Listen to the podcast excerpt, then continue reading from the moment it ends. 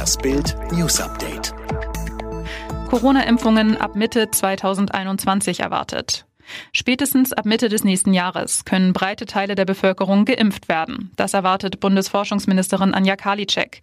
Möglicherweise steht ein Impfstoff sogar eher zur Verfügung. Sollte es schneller gehen, wäre es natürlich toll, sagte die CDU-Politikerin am Donnerstag auf einer Pressekonferenz in Berlin. Dafür unterstützt der Bund die Entwicklung von Impfstoffen mit 750 Millionen Euro. Offen sind nach Angaben Karliczeks aber noch einige Fragen. Beispielsweise, wie lange der Impfschutz anhält oder wie häufig man geimpft werden muss, um einen wirklichen Schutz zu bekommen. Trump sagt virtuelles TV-Duell gegen Biden ab. Paukenschlag im US-Wahlkampf. Erst ging am frühen Nachmittag die Nachricht um die Welt, die TV-Debatte der Präsidentschaftskandidaten wird komplett digital. Aus Sicherheitsgründen. Nun sagte US-Präsident Donald Trump dem Sender Fox Business, diese Änderung sei inakzeptabel. Er will an einem virtuellen TV-Duell nicht teilnehmen. Ich werde keine virtuelle Debatte führen, sagte Trump im Interview mit Fox. Ich werde meine Zeit nicht mit einer virtuellen Debatte verschwenden. Das Duell hätte am 15. Oktober ausgetragen werden sollen.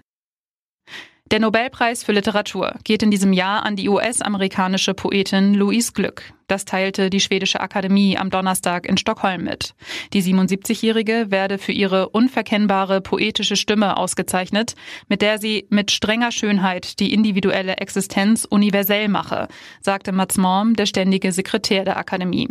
Ihr erster Gedichtband Fistborn wurde 1968 veröffentlicht. In Deutschland erschien bisher Averno im Jahr 2007 und Wild Iris 2008 im Luchterhand Literaturverlag.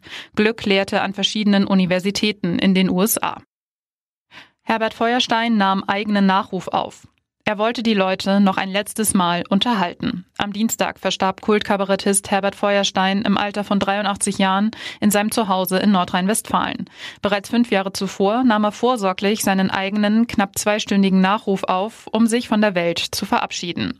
Die Tonaufnahme, die der WDR jetzt auf seiner Website veröffentlichte, beginnt Feuerstein mit den Worten ich will nicht lange drumrum reden. Ich bin jetzt tot. Und Sie, liebe Hörerinnen und Hörer, werden das eines Tages auch sein. Der Nachruf ist eine Autobiografie, erzählt aus der Ich-Perspektive. Der Schriftsteller Günter de Bruyne ist tot. Der Autor des Romans Buridans Esel starb im Alter von 93 Jahren, wie der Landkreis Oder-Spree unter Berufung auf de Bruynes Familie am Donnerstag mitteilte. Gestorben sei er in einer Klinik in Bad Saro, berichtet die Märkische Allgemeine. De Bruyne entschied sich erst spät für den Weg als Schriftsteller. Bis 1961 brachte er unter anderem eine Ausbildung als Bibliothekar hinter sich und arbeitete und lehrte in diesem Beruf im Osten von Berlin.